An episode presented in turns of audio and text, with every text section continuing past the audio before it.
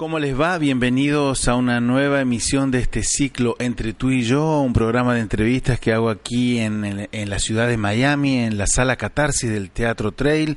Muy honrado y muy a gusto siempre aquí con mi equipo de trabajo, con Valentina Ayala en la producción, con Jeremías Lawson en, en la realización. Muy contento, siempre entreteniéndome un montón, muy chismoso yo aquí hablando con, preguntándole cosas a los artistas, a los personajes.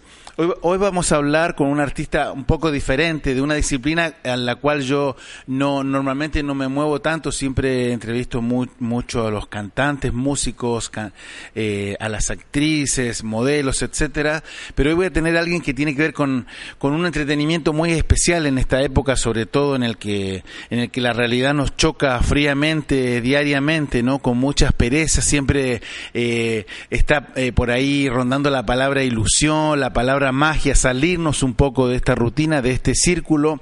Eh, voy a hablar con uno de los principales eh, magos ilusionistas de aquí de la ciudad de Miami, el mago Dylan. ¿Cómo estás, Dylan? Muy bien, gracias por tenerme acá. No, gracias a ti por venir, bienvenido. Gracias, gracias. Eh, eres, tu trabajo es bastante solitario, ¿no? El de mago, porque por ahí uno entrevista a un actor o una actriz y tienen todo un equipo, su director, sus compañeros de elenco generalmente, pero tu trabajo es solito, ¿no? Con tus herramientas, tus elementos para trabajar. Sí, es muy solitario, pero también hay mucha gente que me ayudan, como tengo otro mago que me ayudan y cosas así. Entonces sí, sí se tiene que ayudar en creando la magia pero en parte del trabajando, de hacer los shows, solamente soy yo cuando hago el show. Mm. ¿Te gusta todos los días que te levantas, dice que cómo me gusta mi, mi oficio, mi trabajo, o hay días o semanas o épocas de tu vida en las que dices, ¿por qué no me habría dedicado a otra cosa? no, um, no creo que eso. A mí siempre me gusta las cosas difíciles. Entonces, algunas veces, no tanto ahora, pero cuando era más joven era difícil venderme porque el mago es algo tan diferente que cuando tú contactas a mucha gente no saben lo que hacen con un mago. Tú dices que eres mago y de, como no saben si puede hacer un show en un lugar. Hay gente que pensaban ¿En qué consiste el show de un mago, no? Sí, yo una cosa que fue chistoso, vi una época que cuando gente quería tener mi show y no me contrataban y un amigo me dijo, ah, hablé con con, eh, se llamaba Juan el hombre, dice, hablé con Juan, pero dice Juan, te, le encantaría tenerte trabajar contigo, pero no puede porque no tiene los luces especiales para la magia. Entonces yo expliqué qué luz especial es para la magia. Entonces dice, no, no, porque él dice que sabe de magia, que tú tienes tener unos luces especiales y que el teatro de, de verdad no tiene esos tipos de luces que tú puedes cambiar. Entonces la gente alguna vez tiene la ilusión que la magia es más complicado de lo que es. Tienes un acento un, poco diferente, eres nacido aquí, eres hijo de hispanos. Sí, soy nacido aquí en Miami de padre cubano. Mm. Sí. Y entonces ellos no nada que ver con la magia, tus padres. No, nada que ver. Yo me gustaba la magia de niño y seguí con él y mis padres me apoyaron. ¿Y cómo fue eso? ¿Cómo ¿Qué, qué, disparó ese gusto? Tengo entendido que como a los seis años ya se te empezó a manifestar ese gusto por la magia, ¿o no? Sí, lo, lo chistoso es que yo... O en la cuna ya estabas haciendo magia con la mamadera y esas cosas. No, lo chistoso es que yo era un niño bien penoso y de verdad... tímido. Sí, y entonces mi padre me llevó al show de David Copperfield en el Jackie Gleason Theater aquí en Miami. Y cuando vi el show de David Copperfield me fascinó y le dije a mi padre, yo quiero hacer eso. Y um, mi padre me llevó a la tienda de magia y compramos unos truquitos. Y ahí empecé y me gustaba mucho. Y entonces ahí empezó todo y lo cómico es que yo nunca pensé que iba a trabajar para un público. Era, yo quería hacerlo como para diversión. Y el, el, dueño de la tienda de magia un día dijo, voy a hacer un show en Marriott por Dayland, que todavía está ahí. Dice, debería hacer unos trucos. Y me atreví, lo hice. Y entonces, eso es la primera vez que mi madre y padre dijeron, oye, en escenario era diferente, como me gustó haciendo la magia en el escenario, porque eso era cuando vi el poder de la magia, que el show era mucho adulto y vi de niño que los adultos se convierten a niños cuando ven la magia. Entonces eso es cuando me gustó uh, hasta más la magia. ¿Por, qué fueron a ver a, David Copperfield esa vez? Ah, ¿Porque tu papá le gustaba? Porque ¿O tú le pediste? Ninguna razón, yo ni sabía de más. Porque no es normal, como te llevo a ver a David Copperfield. Mi padre siempre miraba lo que lo que hay para traer para traerme. Yo iba al circo, cosas, entonces el show de magia era algo diferente. ¿Y en el circo los, los números de magia ya te llamaban la atención antes de ver a David Copperfield o no? No, la magia nunca me llamó mucho la atención porque para mí cuando lo veía como en un cumpleaños algo así, no me lucía como algo, um, como un arte o algo increíble. Eh, David Copperfield lo hace a otro nivel. Y cuando lo vi ahí, entonces dije, ah, eso es, eso es fascinante. Y es cómico porque a primera hora para trabajar en el escenario pensaba que tenía que tener mucho dinero porque David Copperfield, el show de tenía un montaje, tenía todo tipo de cosas, y eso cuando, cuando vi otro mago en televisión, Lance Burton, Ah. que hacía magia con carta y con paloma y vela, dije, ah, yo puedo hacer un show entonces, porque yo pensaba que de niño a primera hora que tenía que tener más cosas. Pero entonces están eh, en tu... eh, tendrías 6, 7, 8, 10 años y, y por un lado veías a David Copperfield, por otro a los magos que trabajaban en los cumpleaños, por decirlo Sí. así. Tú, ¿dónde, y ahora que ha pasado el tiempo y que has hecho toda una carrera muy linda en la magia, ¿en qué lugar estás? Estoy haciendo más shows para las corporaciones. Ok. que cuando tienen los eventos grandes me contratan. Y eso es algo que me, me entré en eso sin querer, Ajá. porque un productor que conozco lo produce. Mm. Y yo pensaba que era algo, tenía miedo a hacerlo porque Como son para para, compañías, para sí, empresas para, privadas. por ejemplo, por LinkedIn y ¿Cuáles por son las así. dos? ¿Cuáles son los dos? O sea, eh, tienes eh, lo que más haces, me estás diciendo, son esos eh, presentaciones para compañías privadas, que es normal, muchos artistas, los músicos lo Sí. hacen mucho. Eh, todo va por círculo en, esta, en esto, porque entonces eso es muy popular que contratan los magos. A una época yo hice los cruceros, Ah. otra época viví en Las Vegas por un rato. Entonces, depende en donde. Yo siempre voy donde, donde están pagando más. Dylan, ¿y así cuáles son los dos trucos? Eh, ¿Truco se le llama? Sí, a sí, las, las distintas suertes que hace un mago, truco. Sí. ¿Cuáles son los dos trucos que no pueden faltar en tu, en tu show? El mío Los es. dos principales. eh, es la, tengo una manipulación, de cartas. Ujú. Y eso es que son cartas normales y como tú mueves las cartas en la mano. Y eso porque a los 12 años con eso fui el um, campeón mundial más joven. Mm. Entonces yo eso... eh, y entonces... es un punto fuerte tuyo. Sí, ¿Y eso. qué es lo que haces con la carta, si se puede explicar? Hacerlo aparecer, desaparecer, manipular, cosas así. Y entonces el, el otro siempre, yo eso es el único cosa en el show que siempre ha quedado. Pero Ajá. para ser Lo sincero, las todos los restos, sí, todos los restos ha cambiado mucho. Yo Y has hecho, me impresionó ver un- una vez uno con conejo, que sacaban el conejo de la galera, eso, de la gorra. ¿Has hecho algo con animales de, de magia? Eh, con- lo chistoso es cuando empecé hacía magia con paloma Mm. y entonces lo que sucedió es que mucho la gente cuando veían el acto de magia de paloma ya pensaban que sabían el acto porque era algo tan clásico que no pensaban que era algo diferente. Entonces empecé yo a cambiar y no hice más de los palomas. Pero ahora en esta Lo época... cambiaste tanto que Sí. desapareció la... Sí, no, ningún animal, pero eh, me convenió porque ahora no se puede usar animales, porque los derechos de animales y cosas así. La gente no sabe cómo se hacen los trucos y algunas veces piensan que te le estás haciendo daño. Pero para mí los palomas míos eran como... Las lo todo. extrañas. Sí. Debería... ¿Y qué hacías con la paloma? Lo hacía aparecer Ajá. y entonces lo ponía todo en una jaula. Y lo chistoso es que, es que una un mago argentino me ayudó Ujú. y se nos ocurrió a él, no a mí, una idea chistosa que um, ponen los palomas en la jaula y siempre todos los magos agarraban la jaula, lanza- um, lo cubrían, lo lanzaban al aire y la jaula con los palomas desapareció.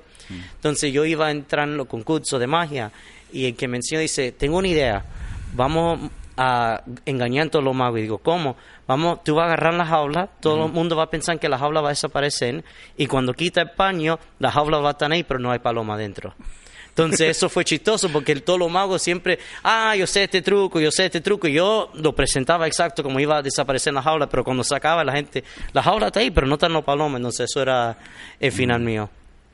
Bueno, estamos en este este ciclo de entrevistas, de conversaciones que se llama Entre tú y yo. Mi nombre es Erwin Pérez, estamos en la sala Catarsis del Teatro Trail, aquí en, en pleno corazón de Miami, en, la calle 8, justamente aquí en la, en la calle 8, uno de los lugares más tradicionales. Estamos conversando con el mago Dylan, que es eh, cubano-americano, nacido aquí, pero hijo, hijo de cubanos, como nos explicó recién. Él eh, eh, parece así tan relajado y tan bonachón, pero ha hecho algunos eh, trucos realmente impresionantes. Se- se ha metido en, en el agua, en un tanque de agua, en el programa de, de Don Francisco, también he estado en un eh, décimo tercer piso con, un, con una camisa de fuerza. La verdad que se las trae Dylan. Eh, ¿Cómo fue lo de la camisa de fuerza? Brevemente, porque para Sí. que dé lugar a que hablemos muchas cosas. Ok, lo de la camisa fuerza es que me pusieron una camisa fuerza, me amarraron los pies y entonces me pusieron 13 pisos por una grúa. O sea, um, estabas inmovilizado. Sí, y entonces quemaron la soga. Entonces en tenía una que- grúa en el tercer eh, boca abajo. Sí, y entonces tenía que salir antes que se quema la soga. Ajá. Y eso fue, lo hice porque siempre me ha gustado Houdini y Houdini hacía eso. Entonces quería hacer eso por eso. Y entonces la única diferencia es que prendí la soga en fuego que no prendía la soga. Bueno, nombraste a, al mago- a David Copperfield, que es Sí. como unos- uno de los íconos de la magia, del ilusionismo de este de los últimos 30, 40 años y un, un- el clásico, digamos, el, el Maradona de la magia es eh, eh, Houdini, ¿no? El mago Houdini que Sí. vivió hace como 150 o 200 años, Sí, ¿o no? Murió en, en Inglaterra, ¿no? 1925. Sí, era de Inglaterra. Mm. ¿Quién era el mago Houdini? ¿Por qué, ¿Por qué habiendo tantos magos y ha habido tantos magos en estos 100 años, se sigue nombrando a Houdini como un símbolo de magia? Porque él era- Cuéntanos un poquito. Él era un genio en la publicidad. Entonces él era mago y no... En el marketing. Sí, era un marketer muy bueno. Ajá. Entonces lo que él se dio cuenta que... Él se dio cuenta que la gente, la magia no, no agarraba mucha atención con la magia. Entonces se le ocurrió, en la magia tú manipulas cartas y cosas en las manos. Entonces él se ocurrió hacer la magia con un- el cuerpo, que es el escapismo. Entonces, Escapismo. sí, entonces no tiene que manipular las manos, el cuerpo entero. Entonces él empezó lo de la camisa fuerza, lo de la cadena y cosas así. Y la gente cuando piensan que te puede morir o algo te puede pasar, le da más interés. Ajá. Y eso es donde le engarró mucha fama, porque empezó a hacer todo eso escape y la gente pensaba si puede salir, no puede salir, y eso, mucha publicidad. Pero lo, eh, bueno, pero realmente se jugaba la vida o no? Sí, de verdad se jugaba la vida y lo chistoso es cuando, cuando yo tenía 20 años, eh, tenía unos, pro- muchos productores que tenían miedo. En esa época, cuando era más joven, me contrataban a hacer un acto de 12 minutos, porque habían muchos shows de variedad. Entonces, ya cuando tenía como 20 años, no había mucho show de variedad. Tenía que yo hacer un show de 45 minutos, 30 a 45 minutos. Y yo luco joven, entonces la gente nunca me querían contratar para un show de 45 minutos, tenían duda. Era difícil, entonces dije yo, voy a hacer algo para que la gente sepa que yo puedo y que yo soy atrevido. Entonces, para agarrar más publicidad y para que la gente sepa que hice lo del escape a los 20 años. Y lo de Sábado Gigante, era Sábado Gigante, ¿no? Um, en Don Francisco Don Presenta. Presenta. Él me vio hacer eso, la- lo de la grúa, Ajá. y entonces me invitó al programa y yo recreé el escape de abajo del agua de Houdini. Y lo chistoso es que no me gusta hacer nada abajo del agua. Prefiero colgar de 13 pisos de que aguantar la respiración. Pero quedó bien. Sí, pero no, pero aguantar la respiración es- se siente raro. Estamos hablando con el mago Dylan, Dylan Ace, ¿no? Sí, Dolores. ¿Son, es- ¿Son tus nombres artísticos o nombres reales? El, el Ace es mi apellido real, pero la cosa es que mi nombre primero es Jason. Es Jason Delaney. Y lo chistoso es que los latinos espe- especialmente no pueden decir Jason bien, no sé por qué. Entonces, era el Fernando Arao, cuando estaba en Despierta América, Despierta cuando América. tenía 15 años, me decía, oye, la gente no sabe decir Jason porque no usa Dylan Ace. Y entonces, al final, era cuando tenía 18 años, empecé a usar Dylan Ace. Dylan, ¿y trabajas mucho en, en Miami? ¿O Sí, trabajo mucho en Miami, en otros lugares todavía hago cosas en teatros y cosas así también. ¿Eres ilusionista también? Sí, eh, ¿Mago y, y mago e ilusionista son sinónimos? sí, hay- te cuento lo chistoso. Mago quiere decir que tú tienes poderes mágicos, supuestamente. Ilusionista quiere decir que son trucos, que son ilusiones. Entonces lo chistoso es que yo uso ilusionista, pero entonces la gente no sabe lo que es, saben lo que es mago. Pero antes la gente pensaba que los magos de verdad tenían poderes. ¿Y sabes de dónde viene la palabra magia? No, no sé. Lo leí en Google en Ah, estos ¿sí? días. Creo que viene de en el- los persas hace 2000, 3000 años, ah, como 3000 años, eh, los religiosos, a los religiosos le decían eh, magu, me Ah. parece, o mugu, algo parecido. Ah, y de ahí, y después pasó, la magia después pasó a los griegos, ¿sabías? Y bueno, Sí. vino al mundo occidental. Sí. Houdini era inglés, porque ese Era nombre de- es como árabe, es árabe, en área ¿no? de Budapest, Hungary. Y entonces vino a los Estados Unidos. Tú tienes que ver también como como todo mago estadounidense que se precie, tienes que ver, tu, tu parte de tu historia tiene que ver con Las Vegas también, ¿no? Sí, um, viví en Las Vegas una época también y fue bueno porque no solamente hice shows ahí, pero aprendí mucho porque está David Copperfield ahí, está otro mago, Lance Burton, que estaba ahí mucho. Y de ello aprendí mucho por viendo cosas. Y tengo un, un amigo mío que tenía un show en Harris, que de México, Joaquín Ayala, entonces entre ellos aprendí mucho viendo todo cómo trabajaba. ¿Y cómo es eh, trabajar en Las Vegas? eh, ¿Es como las películas o, Eh, o, o no es tan fantasía todo? Eh, para mí, trabajar en cualquier lugar es, es divertido. Es chistoso, no- la gente nunca me cree, pero trabajar en un escenario en Las Vegas o trabajar en un escenario en Miami, es trabajar en un escenario. Y Las Vegas, la única diferencia es que tú tienes que estar bien preparado porque están todos los mejores magos al lado de ti. Entonces, la gente que van a ver tu show, han- muchos de ellos han visto el show de David Copperfield o han visto el show de Penn and Teller, entonces tiene que ser bueno tu show porque tiene una comparación grande. ¿Y en tu vida privada eh, la magia tiene alguna participación? ¿Vas a una despedida de solteros de algún amigo y te piden hacer alguna magia o, o- o en una fiesta Pues- familiar? Pues es chistoso cuando salgo con mis amistades, Ah. ellos siempre me piden que haga truco de magia, porque algunas veces estamos en un lugar y no saben hablarle a alguien y dice, y se han- cuando se enteran que le dicen a una muchacha, ay, no es mago, y ellos dicen, de verdad. Entonces mi amigo, oye, saca truco, saca truco. Entonces tengo yo a empezar, pero es, chistoso con eso, pero también con, con la magia me pasa mucho que voy a un- una fiesta de un hijo de mi amigo o algo y no están preparados para la fiesta y piensan que los niños van a entretenerse ellos mismos. Y cuando empieza el desastre, cuando ellos me dicen, oye, tú puedes hacer algo, por favor. Y entonces yo hago algo. ¿Y mentalista qué es, Dylan? Mentalista es el parte donde luce como tú estás cu- pero que también los que doblan las cucharas, Sí, sí. Entonces yo hago... tú no lo haces. Yo sí lo hago, pero la cosa es que ¿Puedes no... doblar una cuchara? Tranquilo, Sí. que igual aquí no hay ninguna cerca, así que... Sí, la cosa con, con lo de los mentalismos que demora más las rutinas de mentalismo. Entonces nunca de verdad lo hago en el televisión porque son una rutina de mentalismo puede ser en 10 minutos. En mi show en vivo lo hago, pero 10 minutos en televisión es difícil. Y cuando lo corta, para mí no tiene el mismo impacto porque no se pierde mucho. Bueno, estamos conversando con el mago Dylan. Eh, Dylan, ¿por qué crees que la magia ha perdurado después de miles de años? ¿Por qué nos interesa la magia? Porque el número uno no tiene que saber la idioma, entonces es algo internacional, es algo muy visual. Y también lo que me he dado cuenta, como dije antes, que trae la gente a, los ni- a niñez.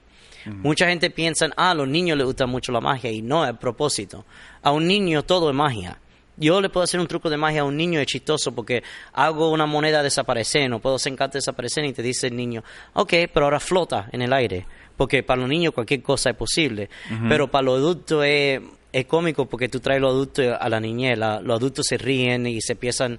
um, eh, lo trae otro nivel, es algo lindo por eso. ¿Crees que va a perdurar lo de la magia? ¿Conoces eh, jovencitos, adolescentes, niños a los que, que quieren ser magos o, o no o cada vez se ve menos eso? Se está viendo más ahora, porque ¿Sí? porque ahora hay YouTube y cosas así, y hay, en una época era David Copperfield, era el, el, el único mago millonario, ahora hay David Copperfield que es millonario, Penn and Teller um, ganan treinta y pico millones de- al año, hay muchos que están en- ganando millones ahora. ¿Estás muy lejos de eso?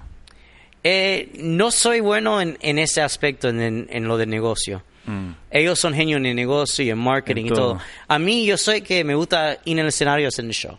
Y no- Pero eres feliz haciéndolo. Sí, yo soy feliz porque para mí es hacer lo que, lo que me gusta hacer. Bueno, Dylan, eh, espero que, que el público que nos escucha, también los que nos ven por video, por YouTube, por las redes sociales, eh, se hayan entretenido, te hayan conocido un poco más y te vuelvo a agradecer que te hayas acercado aquí a la sala Catarsis para conversar. Gracias por tenerme. Bueno, ojalá que esto se repita, sigamos, esta ha sido la primera, espero que de muchas entrevistas. Sí, sí, sería divertido. Bueno, ha sido el mago Dylan aquí directo from Miami y es uno de nuestros artistas queridos. Espero que se hayan entretenido y que hayan conocido un poco más de su historia y espero que sigan, eh, continúen viéndonos y compartiendo eh, en las redes sociales, en, en los videos también y por supuesto sigan a Dylan, a Dylan Ace en YouTube y en las redes sociales, Sí. ¿no? Sí, está del ¿El número de teléfono? El Um, Sí. 786-445-0501. Pero también pueden ir a dylanace.com. Perfecto. Ok. DylanAce.com. Bueno, será hasta la próxima emisión de Entre tú y yo. Muchas gracias. Gracias.